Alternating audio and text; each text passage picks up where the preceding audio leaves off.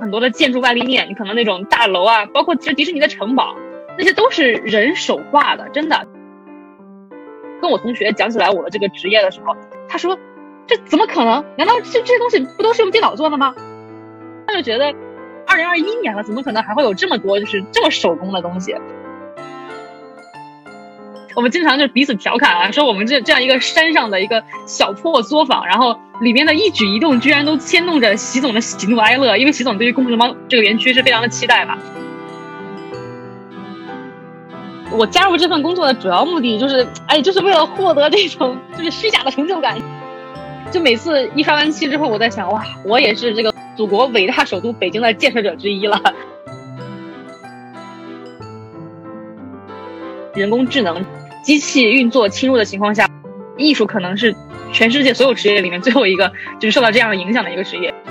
更多的还是一个呃需要人手工然后自己去努力的这样的一个东西。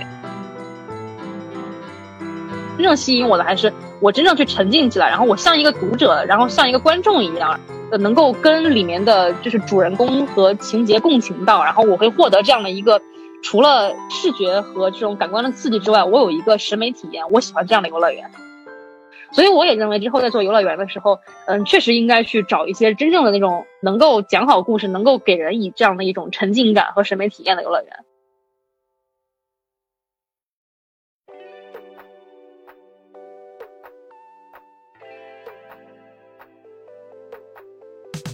你喜欢斜杠青年研究所的 logo 吗？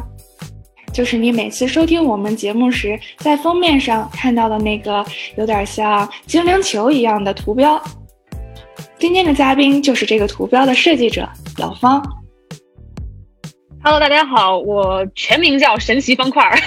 然后为了简单一点就叫老方就好了。呃，然后我是目前在。呃，北京环球影城，然后做设计师这样一个职位，其实就是搬砖工啦，啊，工地搬砖狗。啊，很高兴今天能来到这个斜杠青年研究所这个节目，谢谢。哎，老方，你知道吗？昨天咱们这个节目的 logo 刚刚被一位播客界的前辈有藏老师表扬了。他说，节目如果能有一个非常亮眼的 logo，就会非常的加分。当然了，也没有那么那么的重要。但是呢，他觉得我们的这个 logo 呀，已经超过了那个不重要。当时听了我就心里乐开了花，哇！所以在这里要再次感谢一下老方啦。啊，真的非常感谢这个 这个呃，我其实还有很多就是不满意的地方，但是但是如果你喜欢的话，那就是甲方爸爸只要喜欢，那我就是非常高兴了。谢谢乙方。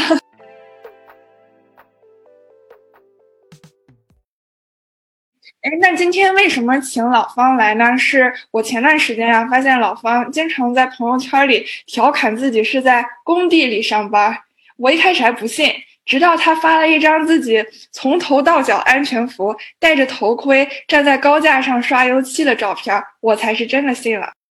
我也是那时候才知道，老方是即将开幕的北京环球影城主题公园艺术制作部的一员。也才知道，主题乐园里原来有那么多的雕塑、彩绘和景观是由艺术家亲自手绘完成的。所以今天特别想让老方分享一下他亲身参与到主题乐园建造（括弧 下工地）的体验。真是惭愧，惭愧，这确实，嗯，就蛮有意思的。老方，那你先跟我们说一说这个北京环球影城它的位置和具体的开幕时间吧，以及有哪一些值得我们期待的地方。好的，好的，这这一套完整的话术我们是就是都被培训过的，是吧？然后我们北京环球影城呢，坐落在北京的这个崭新的城市副中心通州区，啊，然后占地面积呢是非常的广大。这个地铁的八通线和七号线的末尾是可以直接通到北京环球度假区这样的一个这样的一个地铁站的。然后前一段时间也是官宣了，我们二零二一年的五月份会正式开园。呃，我们北京环球影城是全球第五家呃环球影城旗下的主题乐园，前四家是在奥兰多、洛杉矶、大阪和新加坡，这个大家应该也是有所耳闻的，都是非常有名的一个就是主题公园。呃，然后并且我们北京环球影城不光包括了之前比较经典的主题，比如说像哈利波特，然后还有。呃，侏罗纪世界这样的一些比较经典的，那还有就是中国区限定的功夫熊猫主题馆这样的一个非常亮眼的一个亮点。哎，那这个《功夫熊猫》的主题是不是环球影城在中国本地化的一个表现啊？啊，那是肯定的嘛，因为当时说跟就是我们中方的政府这边谈这个项目的时候，然后我听说我们内部的谣言说是习总，然后觉得哦，你来我们中国做这个主题乐园，你怎么可能就是只有这个元素呢？应该带来我们中国的元素，对不对？然后正好环球旗下有梦工厂，然后那个功夫熊猫这样的一个 IP，然后说啊，那就那就功夫熊猫好了，对吧？啊，然后我正好最近我就在功夫熊猫这边的，就是呃外包的工地上上班，然后我们经常就彼此调侃啊，说我们这这样一个山上的一个小破作坊，然后里面的一举一动居然都牵动着习总的喜怒哀乐，因为习总对于功夫熊猫这个这个这个园区是非常的期待吧。老方，你的主要工作是什么呢？啊，我在我们那个环球的主题饰面部，然后其实也可以叫做艺术制作部，然后。我既是设计师，也是上色师，呃，其实嘛，这是一个比较小众的行业嘛，就是可能很多人不明白什么叫做主题饰面，或者说主题包装，呃，这其实我们部门的主要工作有三个部分，一个是雕刻，一个是上色，一个是硬质铺装。简单来说，就是我们给主题乐园里面的外立面，然后假山、素石，任何的景观道具，然后做艺术效果包装这样的一个工作。然后我主要是在上色这个团队。呃，然后其实我们说白了就是一个主题乐园的装修队嘛，就大刷子八十，小刷子四十，对吧？每天就是刷漆、刷漆、刷漆啊。然后这样的一个艺术效果呢，其实呃是机器没有办法代替的嘛，因为本身就是艺术这个东西，它其实就是更多的是个人化的，然后就是嗯，怎么说更人文的一个东西。所以说我们听起来这个行业是非常不可思议啊，很多人会觉得在这么工业化的一个大工地里面，还有这么多人工的东西，确实是确实是嗯挺难以想象的。嗯，哎，那主题乐园里面有哪一些景观是需要你们手工完成的呢？呃，其实真的就蛮不可思议的，比如说假山，那种几十米高的假山，你好像感觉就好像是浑然天成。当然，大家都知道这是不可能是浑然天成的嘛，但是好像没有人想过它是怎么样做出来的，对吧？然后它其实都是就是由工人，然后先就是进行呃雕刻。然后雕刻好就是所有的纹路纹理，然后就是个这个石头的样子之后，然后再由上色的工人然后去上色的。然后我们的工作都是由我们部门的叫艺术指导，然后带领着就是专业的这样的一个雕刻工、上色工，然后去进行这样的一个集体化的制作。呃，然后还有说，比如说很多的建筑外立面，你可能那种大楼啊，包括其实迪士尼的城堡，那些都是人手画的，真的，像迪士尼的城堡全都是手画出来的，像里面的一些什么做旧效果呀。然后什么就是瓦片上，甚至有一说一些反光啊，或者说其实你看到那个就是我因为在那个洛杉矶和那个奥兰多那边都有哈利波特的那个霍格莫德村嘛，霍格莫德村它顶上那个积雪在反光，对不对？那都是人手工撒上去的云母粉，都是都是手工做的，真的，嗯，是非常非常就是很大的一个范围。我当时我之前跟我同学讲起来我的这个职业的时候，然后同学是一个中文系的博士，然后然后他说。哇，这怎么可能？难道这这些东西不都是用电脑做的吗？我说大哥你在想什么？怎么可能是用电脑做的呀？都是用人工做的呀。他就他就觉得就在就二零二零二一年了，怎么可能还会有这么多就是这么手工的东西？那我觉得其实我们做艺术这个行业呢，就是在目前就是全球任各任何的行业都会面临人工智能就是或者说机器运作侵入的情况下，我觉得艺术可能是。全世界所有职业里面最后一个就是受到这样的影响的一个职业，这个职业其实更多的还是一个呃需要人手工，然后自己去努力的这样的一个东西。所以说，艺术是我们人类最后的骄傲和倔强。嗯嗯，可可以这么说，对对对。艺术作品里面，可能它每一个线条呀，每一笔的涂抹，都包含了这个创作者的思绪和情感。我觉得这个情感可能是永远无法被算法或机器来复刻和替代的。嗯，没错，没错，是这样。那你们这个整个的主题乐园的工程，是不是要严格的服从环球影业交付给你们的蓝图呢？啊，这是肯定的，因为其实说到底，我们主题乐园虽然说呃是一个具有艺术性的这样的一个东西，但它本质上还是一个工程项目，对吧？我们不光是要完全实现我们这个母公司 IP 的设计意图，然后同时我们也要遵循严格的遵循这个就是施工的这样的一个流程。呃，然后我们的一切的，就是建造都是要规范化、流程化的。就比如说，我们要实现 IP 的话，你像哈利波特那样的 IP，然后已经在全球有很多比较成功的园区了，大阪也有嘛。啊，然后这样的园区的话，我们是有一套非常非常就是详细的呃流程传下来，然后交给我们部门的指导们去带着工人制作。比如说什么地方要用什么颜色的油漆，什么色号啊，然后油漆的品牌啊，我们要的工艺系统啊，甚至说。呃，你要用什么样的手法去制作，这些都是有非常严格的流程的啊。当然，我们也是有一些现场发挥的余地，比如说，呃，像别的园区，呃，小小黄人那边，对吧？小黄人它其实不算是一个特别成熟的一个园区，它只是在大阪那边有过一次。然后我们这边在制作小黄人的时候，可能就是我们会想一些就是更加优化的方案，然后我们的指导就会发挥自己自身就是多年从业的经验，然后去带领工人在原有的基础上，然后做出一些更优化的，然后这样的效果。或者说，比如说功夫熊猫这个园区吧，它是一个完全就是我们 local 的一个特色，它里面有大量的原创的设计，然后这个的话就是有更大的发挥空间了。然后我们就是严格到，比如说有一些 IP，它可能像哈利波特，它是由罗琳的小说来改的嘛，对不对？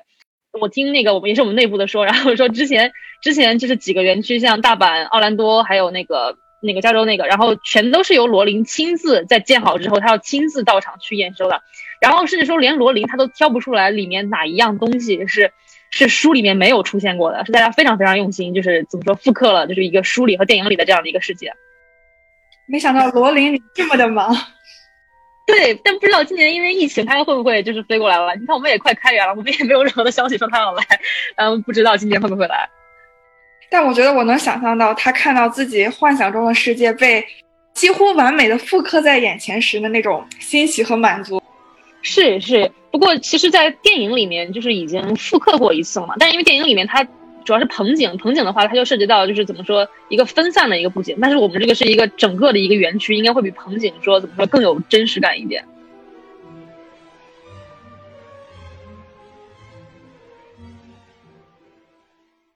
哎，其实咱们国家也有一些本土的这种主题乐园的品牌，比如说欢乐谷呀，或者是方特梦幻王国，甚至咱们青岛的极地海洋世界，我觉得某种意义上应该也算一个主题乐园。像迪士尼啊、环球影城这些，他们会在 IP 的资源上会更有竞争优势。就比如说，嗯，他们会有像什么小黄人呀，或者是呃功夫熊猫，或者是哈利波特的这样的一些非常深入人心的一些内容，所以会吸引更多的一些游客。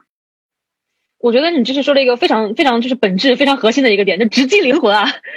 其实是这个样子的。哎，我之前那个我读的专业是那个就是文学嘛，然后我研究生的时候，然后做那个文化研究类的东西，然后我有同学做那个文化产业研究的这样一个项目，当时他就有探访过一个课题，说就是像我们本土的比较大的一个品牌方特，然后他要怎么样实现像环球和迪士尼这样的一个全球的这样的一个这种等级的这样一个竞争力，那当时想到了就是要做 IP 创新。然后同时，这也涉及到了一个就是根本的问题，就是我们国内这样的主题乐园为什么做不成像迪士尼、环球这样的一个呃这样的一个大品牌？其实就是因为缺乏 IP。那那那个什么，你可能不知道，方特他们最后选的 IP 是《熊出没》，对吧？然后当时我和我同学，我们就我们就哀叹说说，其实也不是人家方特不努力，是吧？是真的没什么可选了。对啊，就是我们本土的这样一个文化创新力，其实嗯，在这个怎么说呢？在二十世纪的时候，嗯，没有办法在这种流行文化上，然后在全球语境里面占有一个优势，然后对吧？你想日本的流行文化和美国流行文化可以说是在那个二十世纪后半期，然后占有了这样的一个全球优势了。所以说，就在这种呃流行文化天然不占优的情况下，怎么样能发掘本土的 IP，然后并且就是做出这样好的一个品牌乐园，其实还是要怎么说，从根本上的就是文化创新力开始抓起。对，但你看，其实咱们国家也有什么《山海经》呀，或者是很多神话故事，包括近几年来也有很多非常优秀的这种动画长片，对这些经典形象做出了一些重现，比如说像哪吒呀，或者是《大圣归来》，或者是《大鱼海棠》。我觉得这可能，嗯，是一个比较比较好的一个迹象吧，就是也希望之后会出现更多这种比较深入人心的中华 IP。嗯，如果有的话，当然是好。但是那怎么说呢？因为我也是就是中传的同学嘛，然后，呃，就是这个动，就是这个怎么说，就是国动这方面就也算是比较爱好。然后，而且我身边就是中传动画的同学非常多嘛，中传动画也是我们国内就是也算顶尖的动画学院了。嗯，我们其实一致是非常不看好这两年一切的这种所谓的就是中国文化就是新发掘的。就尤尤其是像大鱼海棠和哪吒这两个，然后在我们就是怎么说，在我们内部的评论其实是非常的不好的，我们都觉得那不是一个怎么说是一个好的尝试，但是它本身它的制作，我我还有它它的那个故事的写作和它内核的发掘，我们都觉得其实是非常浮躁的。它就是一方面想要往那个主流的这种商业的这种商业模式的这样的一个电影的这样一个叙事感觉，然后往往那靠，但是同时他又没有去处理好一个文化渊源和一个当代叙事或者说一个呃受欢迎的叙事故事这样的之间一个关系。反正我们都觉得这 这几个电影嗯不太看好，但是还是怎么说？因为有这样的一些尝试吧，所以说我们对于前景还是比较嗯比较乐观的，就觉得尝试越来越多，然后我们总会就是在故事啊，然后并且说在真正去关怀的这种就是人文感觉的呃人就是人文关怀这方面，然后我们会做出更多的更好的进步。哎，那你觉得像像现在比较流行的这个泡泡玛特的 Molly，或者是其他一些年轻人特别喜爱的 IP？他们会有可能在主题乐园上也尝试一下这种变现吗？嗯，这是非常有的。就是其实，呃，像这种怎么说不依托于电影故事叙事的 IP 的这样的主题乐园营造，已经是有一些了。比如说像乐高。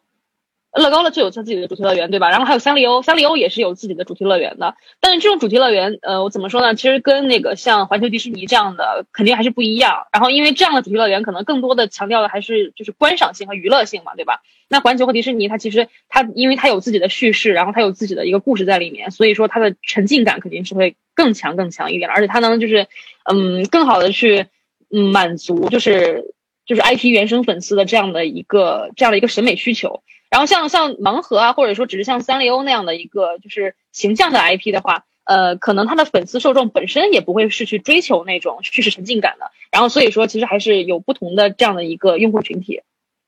哎，那环球影城它的园区在北京，但是我记得你说过，整个的这个工程其实是分散在了不同的城市。呃，对对对，因为就是首先北京工地那边肯定它产能是比较有限的嘛，而且我们也是就是集合了就是这个全球各个有主题乐园制作经验的供应商，然后呃通过他们来实现我们这样一个就是建造的完成。然后我们这个项目，我记得当时我们有一个宣传片里面讲什么我们什么跨越十几个国家，确实是这样子，就是我们很很多的供应商在美国啊、加拿大呀、德国呀，还有东南亚，像那个我们好像在那个。那个菲律宾就有供应商，然后，呃，还有马来西亚应该有供供应商，然后包括中国本土的，然后一些地方，比如说我最近就在厦门出差，然后厦门这边有供应商，然后我们就是从全世界各地的供应商那里，然后制作这样的东西，然后最后再运往北京，然后当然北京的话也是我们主要的建设场场所这样子，那还挺神奇的。嗯，是啊，你主要都泡在哪几个园区啊？我一开始是在那个小黄人那个 IP 那个园区，然后。呃，最近的话是在功夫熊猫这边，因为小黄人那边我之前主要做的是外立面，然后外立面的话，因为冬季气温很低，我们为了这个呃实现的效果，我们是不允许施工的，所以说最近的话就集中在功夫熊猫这边一些室内的制作，然后我就来到了比较温暖的厦门。那你最喜欢哪一个呢？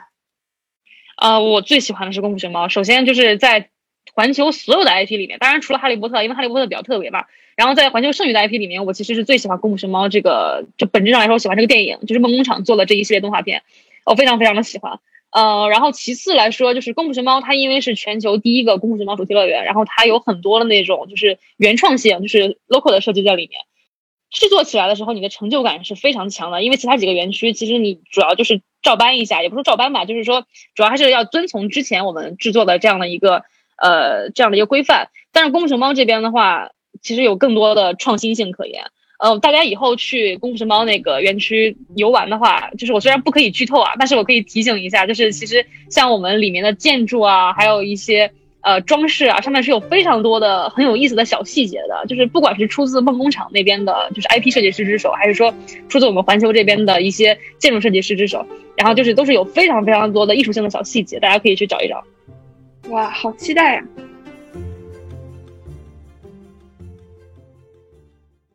哎，那你们团队会不会发这些 IP 的周边福利啊？啊，当然会啊，会会会会会的会的。就是尤其是哈利波特那边嘛，他们的福利是特别的多啊。你知道，他们几乎每一个人，就是他们的 badge，就是他们那个工牌嘛，工牌那个袋子，他们都是那个就是霍格沃茨的领带。哦，我们都羡慕死了。真的超级羡慕，然后包括他们就是平常他们可能做那个他们呃是哈利波特那个团队，然后他们做的那个就是月度汇报啊、周度汇报，然后他们会用那个哈利波特里面的那种就是以前的哈利波特里面那种动态照片，然后把自己的团队成员的脸 P 上去，然后做成这样的一张学院全家福，哇，羡慕死了，我的天呐！我们其他团队的话，嗯，也是会发发贴纸啊，发什么小的什么徽章啊这样的福利，就是平常都会有的。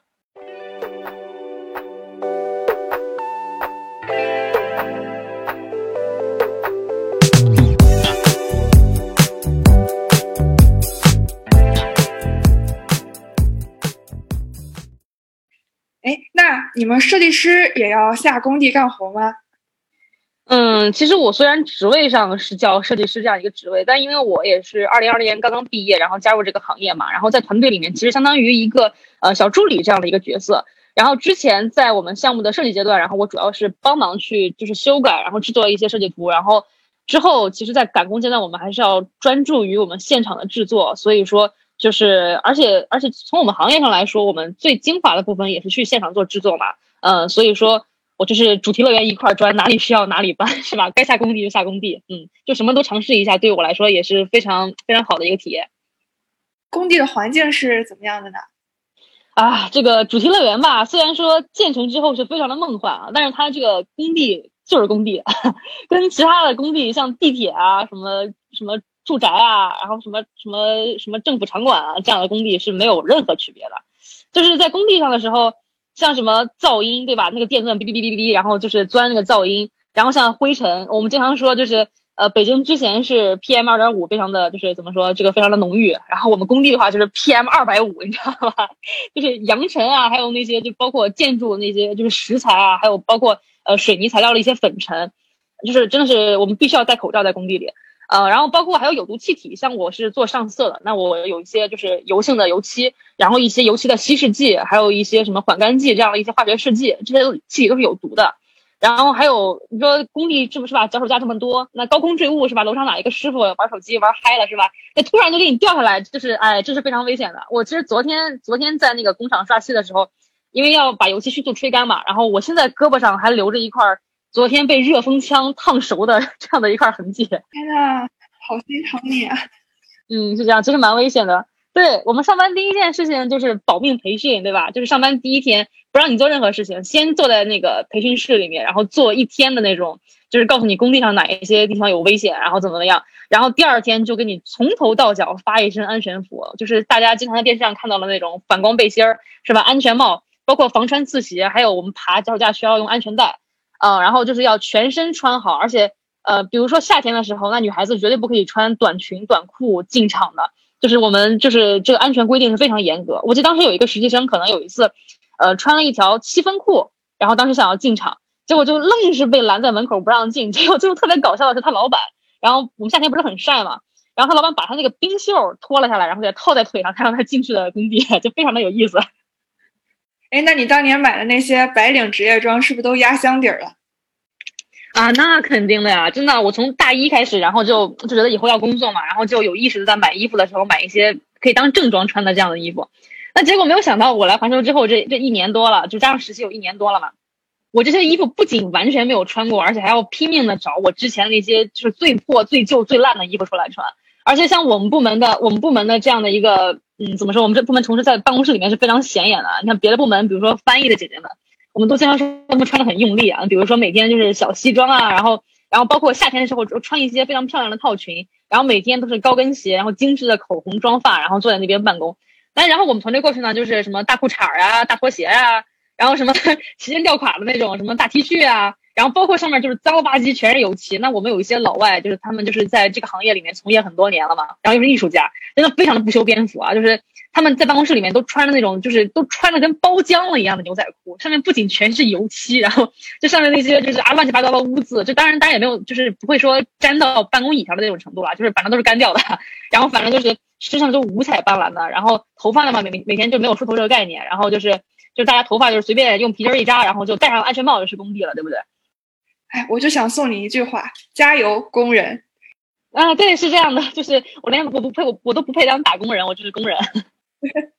对对，哎，虽然有这么多的挑战，对吧？但是完工之后，你看到眼前这种美到窒息的景象，是不是倍儿有成就感？啊，那是肯定的啊！其实我加入这份工作的主要目的就是，哎，就是为了获得这种就是虚假的成就感，你知道吧？就是感觉，就每次一刷完漆之后，我在想，哇，我也是这个。祖国伟大首都北京的建设者之一了，就 这样一个感觉哈。所以这个工作其实也可以算是一个令人心动的 offer。嗯，我觉得反正对于我来说，我能做这一份工作，在这就是实习加转正之后的一年里面，我真的是非常快乐，真的很快乐。哎，那你当时是怎么发现这个工作，而且应聘成功的呢？啊，这其实也是一个，我真的只能说是真的是缘分吧。是这样，就是因为我我本身我本硕学的都是文学专业嘛，我跟这个行业真的是八竿子也打不着。但是其实我一直有这么一个转行的想法，因为我本身就是比较喜欢文化艺术这方面，然后我本身又是有绘画的一些特长还有技能，嗯，然后我当时找工作的时候，当时研三那年，然后我投简历，然后准备找一份真正可以转正的工作嘛，然后我当时就是都是在往那种就是那种文化型的那种企业，就是带一点就是文化娱乐这样性质的一些企业，然后投 HR 和那个行政助理这样一个岗位。然后投着投着吧，然后就是也没有什么回信儿，然后幸好没有什么回信儿啊。然后过两天之后吧，就是有一天就是在外面躺着是吧，突然突然接到一个电话，然后说喂你好，我是那个环球影城的 HR。我说哦你好啊，我都忘了投过这家了，你知道吗？投太多了。然后他说找工作了吗？我说没呢。然后他说啊，那你有没有兴趣来我们环球这边工作啊？然后我投的是 HR 助理嘛，我就说哦好啊。然后他说但是我们这边就是我们的艺术制作部，然后刚刚就是就是怎么说比较缺人最近。然后我看你的简历上写的你会 PS，你有没有来试一试？我当时那感觉就是，世间竟有如此就是巨大的馅儿饼掉到我头上吗？然后我说没问题啊，好呀，我试啊。然后他说哦，那好的，那麻烦你就是之后给我提交一份你的作品集，然后就是我会给那个艺术制作部那边的老板看一下，然后如果可以的话叫你来面试。然后我就表面上很镇定嘛，我说嗯，好的，没有问题，我马上提交。然后挂了电话之后，我就当场拿出我的电脑来，因为我学中文的嘛，我之前虽然说会画画，但是我根本就没有一个专业的作品集。然后我也来不及查了，因为我就是马上就想得到这份工作，然后我就抽出电脑来用 Word，然后把我之前画的画，然后还有一些简单的做了一些舞美设计啊，一些介绍，然后拼成了一个真的像那种，就是你上每次上那个就是课程，就是你在大学里面上课之前做的那个学术的那个 presentation 那种那种特别丑的 PPT，拼成这么一个玩意儿，然后我交上去了，然后交上去之后，就是我当时还在想会不会太草率了一点。结果过两周之后，然后说 OK，你可以来，你可以来面试了。当时就是也是比较忐忑嘛。第一，我的专业是完全的不搭嘎；然后第二，我这个绘画能力吧，虽然说有，但是跟那种科班出身的人比起来，其实还是没有什么竞争优势嘛。而且我当时以为，其实去了之后，因为我是一个小 inter 嘛，这样一个比较低的职位，然后应该就是会就是 HR 随便面我一下，然后就是好 OK 的话就进，O 不 OK 的话就拉倒，对吧？然后没有想到他会直接叫那个我们艺术总监，就是那个美国那边艺术总监，因为我们团队就是很多美国人嘛，然后直接叫老板来面试我。然后当时我还问我说我你们这边是中文面试还是英文？因为我知道是外企嘛，你们是中文面试还是英文面试啊？他说英文面。然后我当时对我英文能力没有什么没有什么信心啊，然后我就说啊我这个英文吧，哎呀有点啊拉胯。这个他说没事给你配翻译。我说好，啊那我就放心了对吧？然后结果我去了之后，那个总监一上来就跟我握手。你说这个话逼到嘴边了，然后我就开始就是把我那个野鸡英文往外说，然后这么一说，总监反而很惊讶，他说：“哎，你居然会说英语？”我也很惊讶，我说：“谁不会说啊？” 我觉得大学生啊，谁不会说英语啊？然后就可能因为之前他们就找 intern 的时候，他们的偏向更偏向于那种就是美术背景的 intern 嘛，然后美术背景的同学可能在就是文化课啊，然后就是英语能力方面稍微的弱一点，然后他就发现我会说英语，而且我是那种就是正常大学生的英语水平，就是比较能就是可以交流的起来，他就非常的惊讶。然后发现我这个人既会英语，然后就是又会画画，然后呢，就是而且还是学中文出身的，又是硕士，就把他们给就唬了一下。然后最后也是就是当时也是比较成功的，没有用翻译，然后就跟老板，然后把我的作品集就是一通瞎吹，一通瞎扯。然后最后老板拿着我的简历说：“哎呀，你这个你这个人吧，就是感觉上虽然是乱七八糟的，但是哎也不是不能用，就这样吧，我们考虑考虑。”然后我当时就觉得啊，我凉了，就是我凉了。然 后因为老板就一般考虑考虑，我就凉了。然后结果没有想到，第二天就是回去之后，然后然后医生打电话给我说，你可以来上班了。然后其实我当时知道，其实这只是一份怎么说呢，就是 inter，然后这样的一个也没有什么明确转正机会的这样的一个工作。但是当时我真的，我就跟范进中举一样，就是挂了电话之后又蹦又跳，就在群里面大喊：“咦，我中了！”就这样的感觉。因为我就一直想要转行到艺术这方面嘛，但是因为我本硕就是没有说转转专业的机会，然后所以说弄转行特别特别难。然后当时。这份工作砸给我的时候，我真的是啊，幸福从天而降，世间竟有如此之好事，这样子。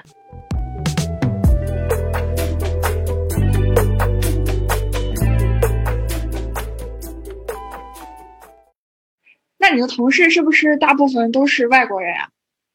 呃，是这样的，我们经常我们经常说我们公司只有三种人啊，就是呃洋鬼子、假洋鬼子和二鬼子，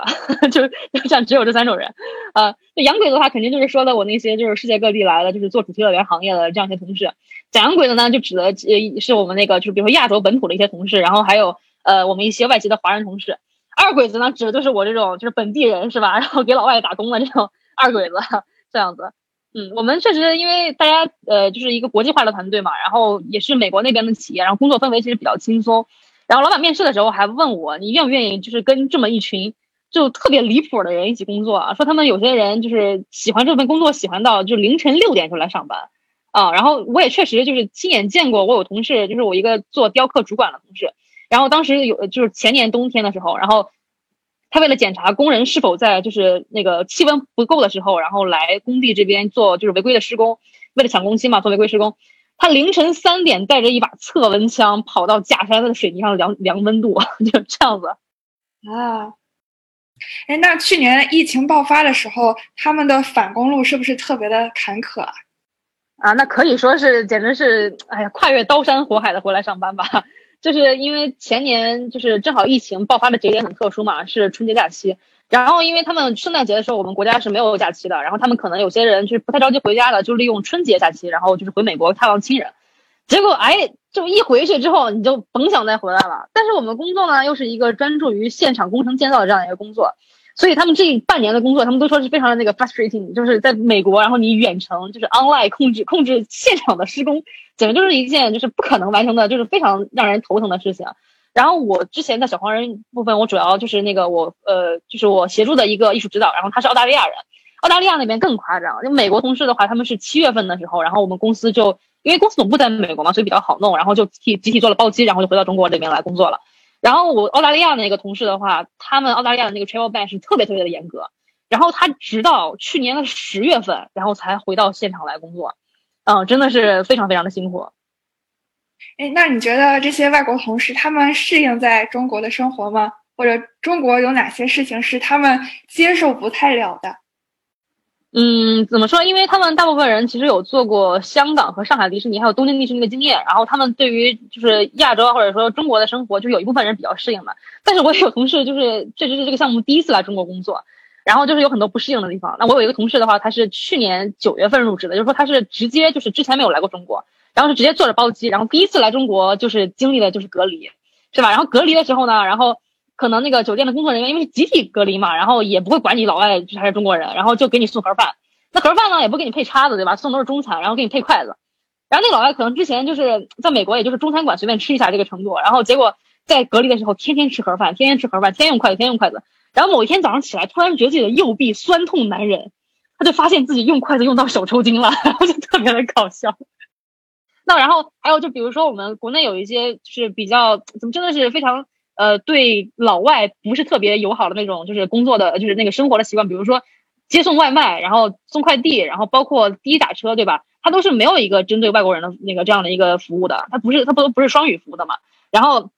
但这些老外就是自从在中国生活久了之后。他们就真的是学会了一套无脑应答法。比如说，我有一个同事，然后他一旦接收到那种就是卖房子的骚扰电话，他就会说：“我老外，我听不懂。”然后就把电话扣了。然后，然后这样子说的非常的熟练。然后，然后还有他平时拿快递的时候，然后因为快递员其实就几句话嘛。第一句话，我什么什么快递到了，然后你下来取一下。然后他就会，他也他也没有听懂，他就听完他空了一下之后，他就会补一句：“你到了吗？”然后对方对方就肯定会再巴拉巴拉说几句啊。他说：“OK OK。”然后就就接快递去了。然后就完全不需要任何的交流，就是反正就是听完这句话之后回一句你到了吗？然后就解决了，嗯，然后就这样子，嗯嗯，不适应的东西也是有很多的，比如说，尤其是今年疫情常态化管控下，我们这个就是国内整个的这个，不管你的行程轨迹啊，还是说你的就是出入啊，你都是需要那个 paperwork 证明的嘛。然后有很多老外一开始根本就适应不了这个东西，就是你懂得，你在美国就也大家 口罩都不愿意戴，对不对？然后可能就大家就是。呃，生命诚可贵，自由价更高这种感觉。但是他们在中国，一个是中国这个语境确实你不允许你这样子，是吧？你要我们也有老外确实有这样搞过，然后就嗯就直接被开除回家了，确实是工作都丢掉了。嗯，然后但是在中国的话，你就入乡随俗嘛，你要就是遵守我们这边政府的规定了。嗯，然后包括一些什么酒桌文化、应酬文化，虽然在我们外企里面很少，但是有时候你跟就是大家一起出去吃饭的时候，你还是会发现，就是一个桌子上，然后中国人和外国人他们就是可能会分成两拨来做，因为彼此有不同的这样的一个宴席的宴饮的文化嘛。对，在特殊时期来中国工作，相信对他们来说也是一个非常难忘的体验了。嗯，不仅难忘，也不愿意回去。说实话，就可能因为我有些同事，他们就是全家一起在中国这边了，然后公司我们公司福利是很好的，然后可以让他们家人也来中国这边就是工作和上学，然后他们可能就会觉得中国现在毕竟还是一个比较安全的环境，而且他们又很适应这边的生活了，然后就觉得有没有什么办法可以暂时就是暂缓，然后在这边去找一份工作。那么也有同事的话，其实还是很归心似箭嘛，因为毕竟家人啊、你的就是你的朋友啊，全都在你的家乡，然后还是非常希望回去的这样子。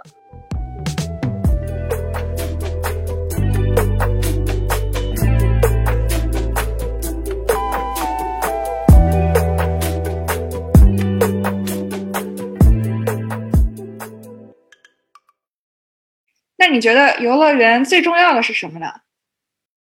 我之前其实旅游的时候，我不太怎么去游乐园，我更偏向于名胜古迹和自然风光啊。但是，就是唯一会吸引我的游乐园吧，因为我之前也只去过上海迪士尼一家，然后还是朋友招待我去的，免费去的。